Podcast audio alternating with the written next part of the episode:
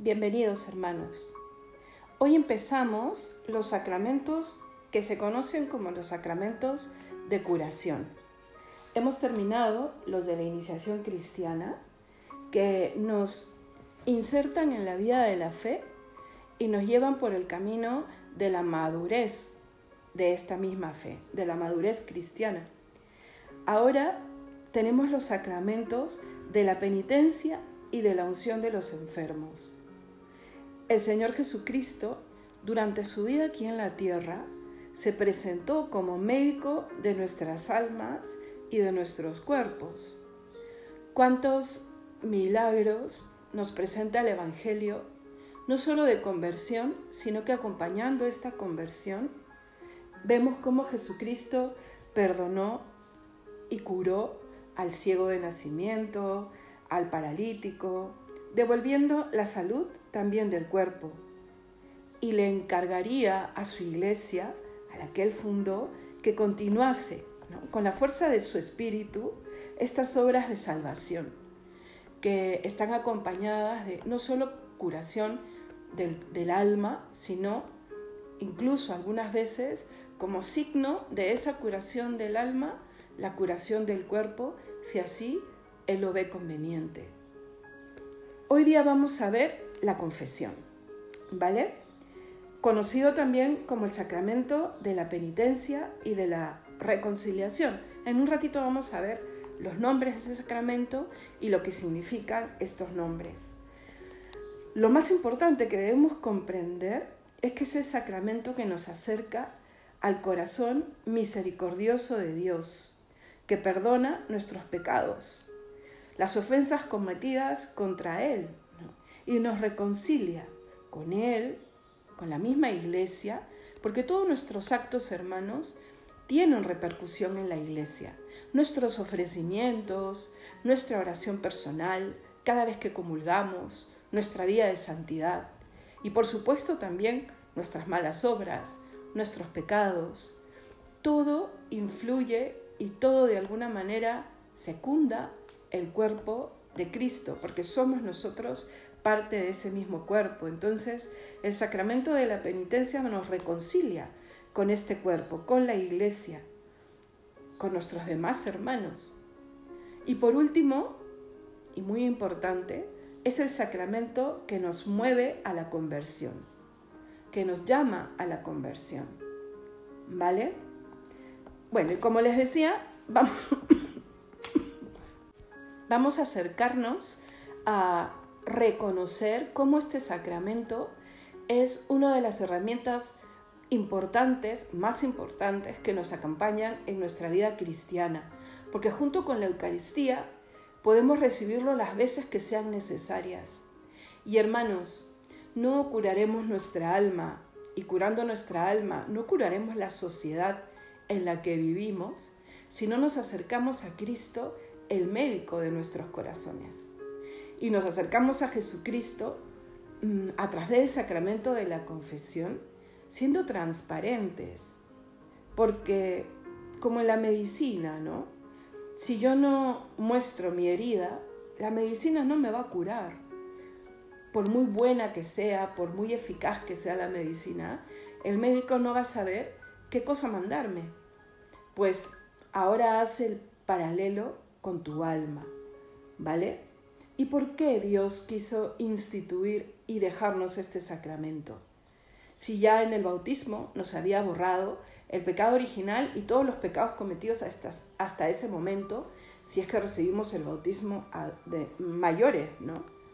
Porque miren, aún somos barro, como dice el, catecismo, aún estamos sometidos en nosotros mismos a una morada terrena y a la concupiscencia, ¿no? que es el nombre con el que entendemos que si bien el bautismo nos borra el pecado original, no va a borrar nuestras tendencias al mal, ¿vale?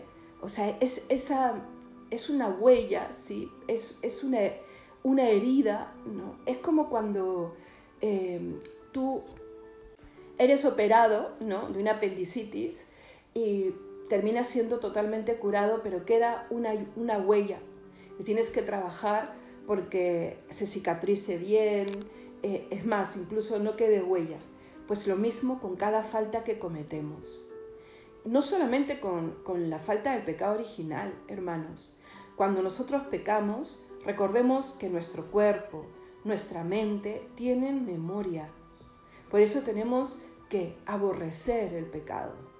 Claro, uno dice, pues peco el lunes, el viernes me confieso y comulgo el domingo.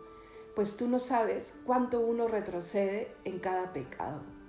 Este sacramento está ahí como medio maravilloso, producto de la misericordia de Dios que conoce nuestra fragilidad. Pero este sacramento tiene que llevarnos a mayor virtud. No tiene que hacernos entrar en un bucle en donde peco y confieso, peco y confieso. Recuerda que el pecado te hace retroceder muchísimo. Pues bien, como somos barro, como estamos aún sometidos, el Señor nos deja este sacramento.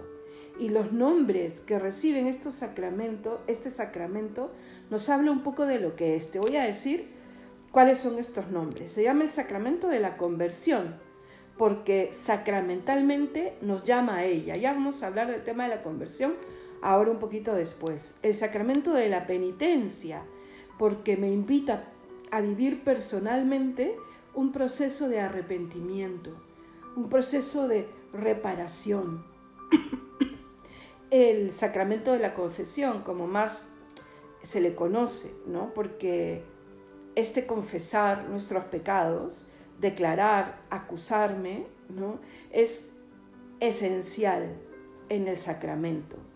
Y lo dijo el Señor a sus apóstoles, a quienes confiesen sus pecados, se, les serán perdonados, ¿no? O sea, es el Señor el que nos llama a confesar nuestros pecados al ministro que lo, que lo representa, ¿no? Y además la confesión, hermanos, y esto es algo que no se olvide, ¿no? Porque a veces, qué difícil es. Y es difícil para todos, ¿no? Sobre todo cuando el pecado es difícil de confesar, ¿no? Es grueso. Acercarnos al sacerdote o cuando te confiesas todas las semanas y, y pareciera que te confiesas de lo mismo. Eso también es humillante, pero nunca es de lo mismo.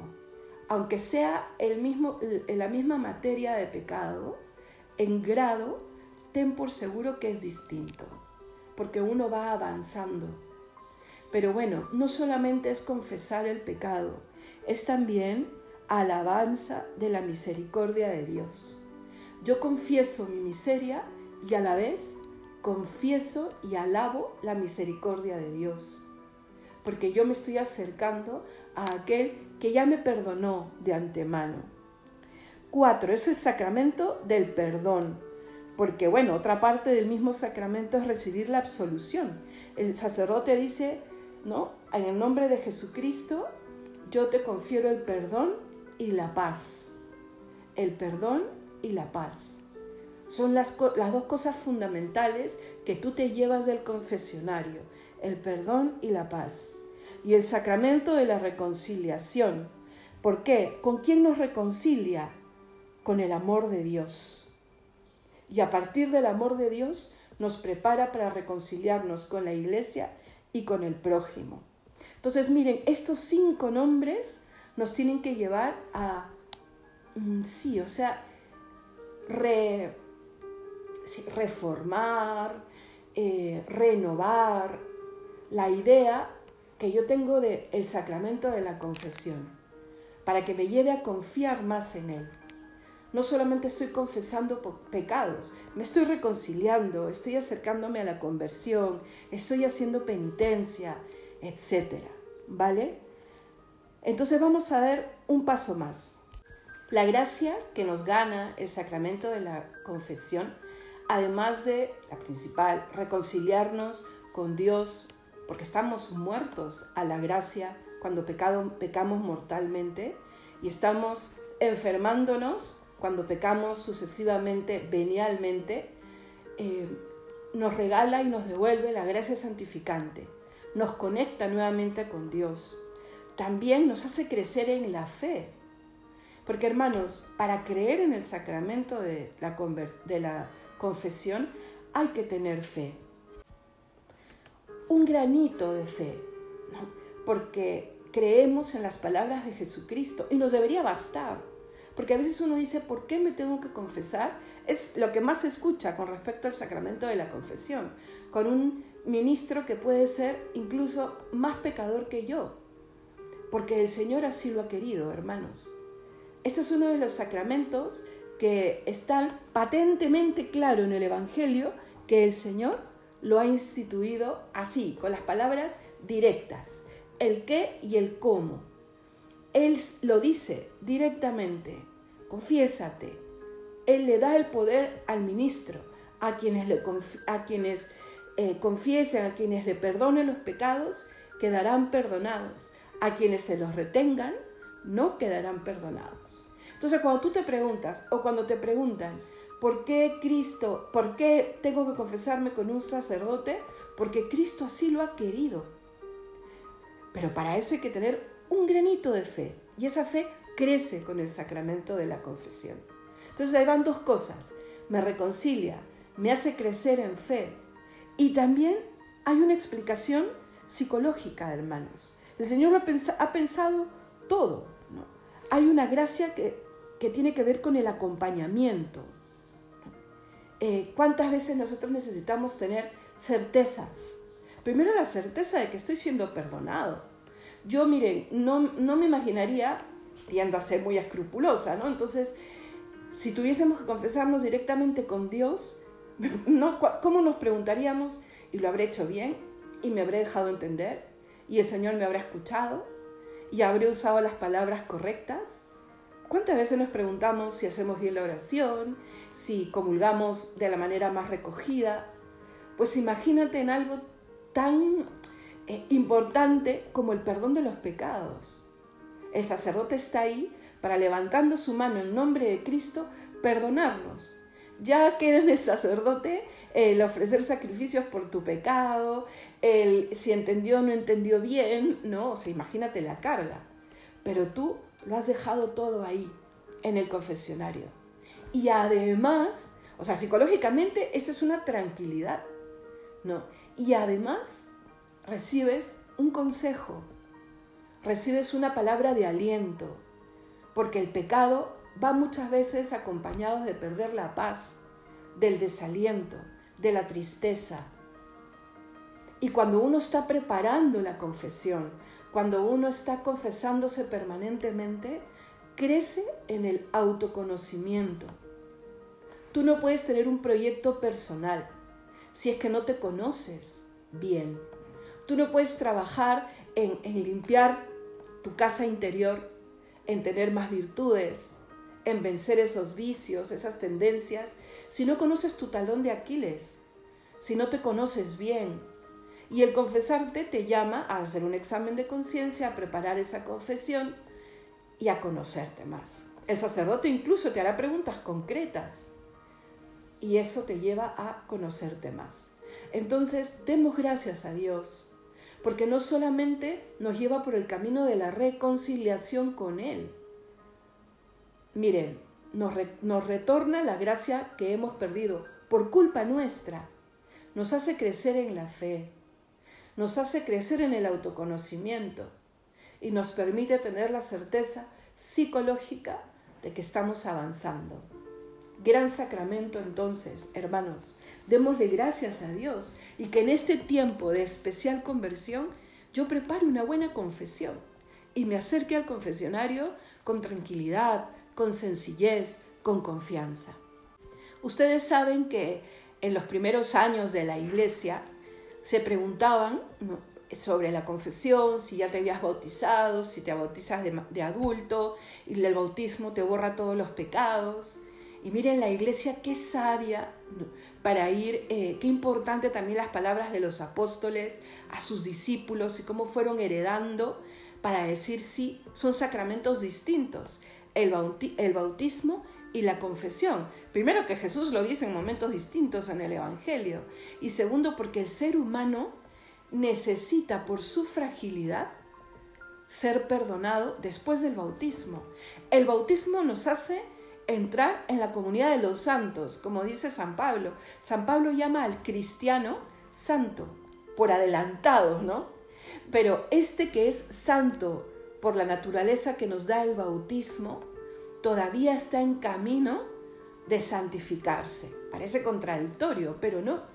O sea, mm, y en este camino es necesaria la penitencia interior, con acciones concretas y con un arrepentimiento concreto, que me duela el haberle ofendido.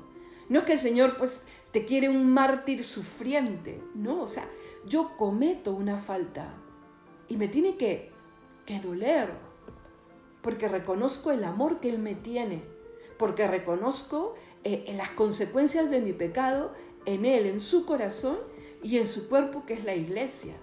¿No te duele acaso cuando ofendes a tus padres, a tu marido, a tu mujer? ¿No te, no, no te duele?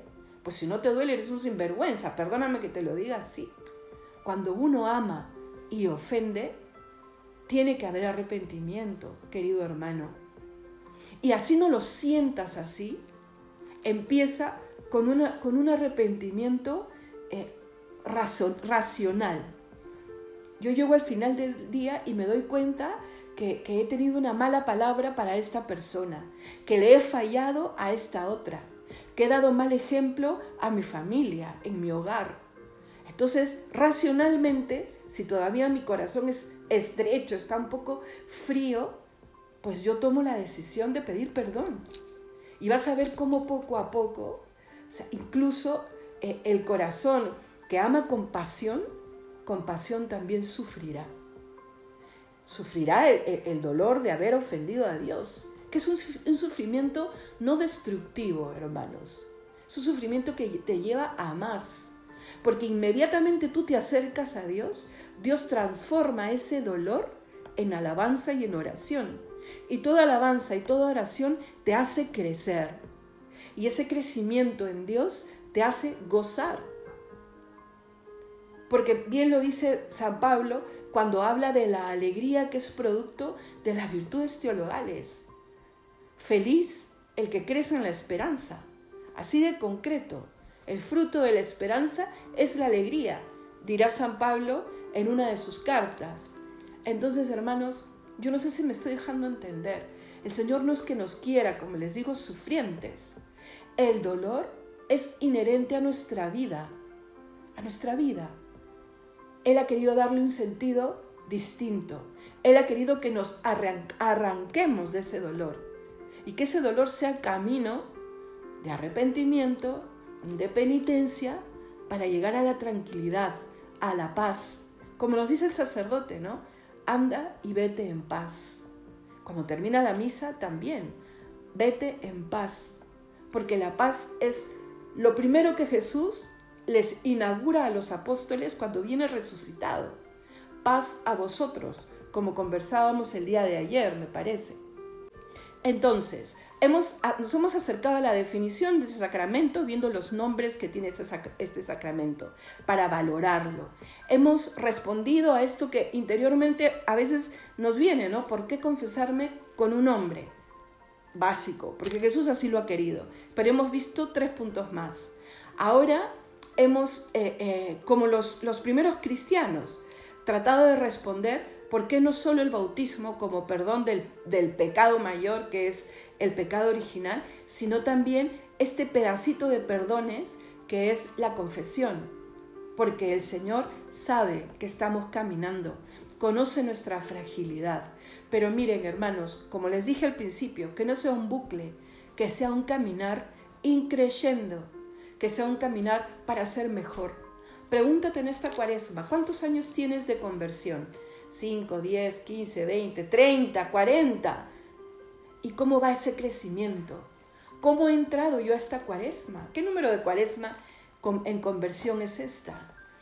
Y el Señor, si tú has venido comulgando cada domingo en estos años, algún día extra en la semana, el Señor por supuesto que genera un crecimiento. No caigamos en eso de, uy, sigo siendo el mismo pecador. Por parte de Dios, Él genera un crecimiento que no depende de ti, si has venido comulgando, si te has venido confesando, pero sí puede haber una disposición mejor para ganar más gracia, ¿vale? Entonces, esa disposición tiene que pasar por la conversión, que es algo propio de este sacramento, sacramento también. Te cura, cura ese corazón herido, roto por el pecado y te llama a caminar en la permanente conversión. Es una herramienta importante en la lucha hacia la, conquista de sí mismo. ¿Te acuerdas que te hablaba del autoconocimiento? Y hacia la conquista del cielo. Es una segunda conversión permanente. Qué bonito, ¿no? O sea, es una segunda conversión porque ya, ya le conociste. Pero el sacramento de la confesión nos llama a esa segunda conversión permanente, escuchando como Dios nos dice, como en el Apocalipsis, arrepiéntete, arrepiéntete. Ya creo, sí, pero Señor, quiero ser santo. Y es una tarea, hermanos, ininterrumpida. Esa versión de mí que tú quieres, Señor, quiero alcanzarla. Ayúdame. ¿Te acuerdas de, la, de San Pedro? Pensemos en San Pedro. Le niega tres veces. Y el Señor tres veces le dice, ¿me amas? Pues eso nos dice el Señor para que nos acerquemos a la confesión. ¿Me amas? Y cuando salimos de la confesión, nosotros le decimos, sí Señor, tú sabes que te quiero. Y el Señor te perdona, te acoge en su corazón y te manda y te envía. Apacienta mis ovejas.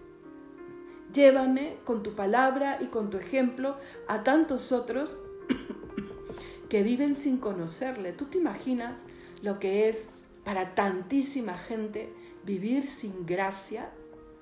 Vivir sin conocer que está a la distancia del confesionario el que Dios perdone y renueve un corazón, que gane la gracia para obrar mejor y para que sus obras buenas les ganen el cielo porque si no estás en gracia, puedes obrar muchas cosas buenas, pero esas obras no suman para tu cielo. Y así de simple. No lo digo yo, ¿ah? lo dice eh, eh, el Señor, lo dice el cielo, por, la iglesia, por si acaso. Entonces, que yo le diga al Señor, tú sabes que te quiero. Soy pequeño, soy imperfecto y Él lo sabe que no te alejen tus imperfecciones. Él lo sabe, pero acércate, lucha. Tienes que conocer, tienes que, saber cuál es tu talón de Aquiles. Y mira, el talón de Aquiles está separado en dos grupos. Este es un tema muy amplio. Cuántas cosas quisiera decirles. No, no me quiero extender más. De esto hablaremos sobre todo la próxima semana cuando hablemos del examen de conciencia, ¿vale? Pero para que lo vayas pensando o tiendes a la sensual, a todo lo sensitivo, o tiendes a la soberbia. Tenemos de las dos cosas, ¿ah? pero hay una tendencia más fuerte. Entonces tú tienes que poder reconocerlo. Y, luego el siguiente paso, tú tienes que saber eh, eh, desde ese talón de Aquiles cuáles están siendo tus faltas más gordas. Si soy infiel, si soy eh, muy iracundo, si, si soy imprudente, o sea, y quiero trabajar en eso. Y lo llevo a la confesión. Así sea cada tres días, lo llevo a la confesión. ¿Vale? Mira, algo que me gustó mucho cuando les preparaba este audio es eh, algo que San Ambrosio dice. Hay dos conversiones. La primera la del bautismo y la segunda la permanente, que es la de la confesión.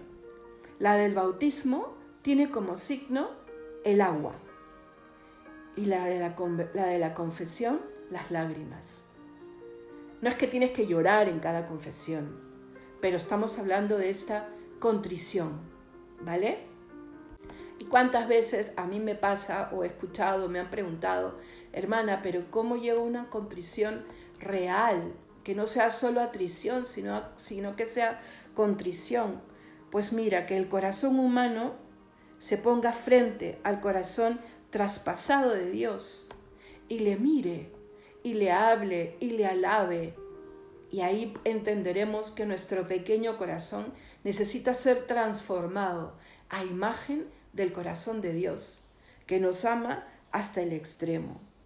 Entonces, hermanos, démosle gracias a Dios y preparemos una buena confesión que venga un buen examen de conciencia, que sea frecuente, que mire esta conversión permanente, que tenga un corazón penitente, con obras concretas de penitencia, el ayuno, la, la limosna, la oración, como dice la iglesia, la Eucaristía como su fuente y su alimento. La Eucaristía está vinculada a la confesión de manera inseparable, como su fuente y como su alimento, y que aproveche los tiempos especiales de penitencia, cada viernes, que yo pueda meditar, por ejemplo, la pasión, o que repita con, eh, eh, recogimiento el Salmo 50 y el tiempo de Cuaresma, o lee en el Evangelio el Hijo Pródigo.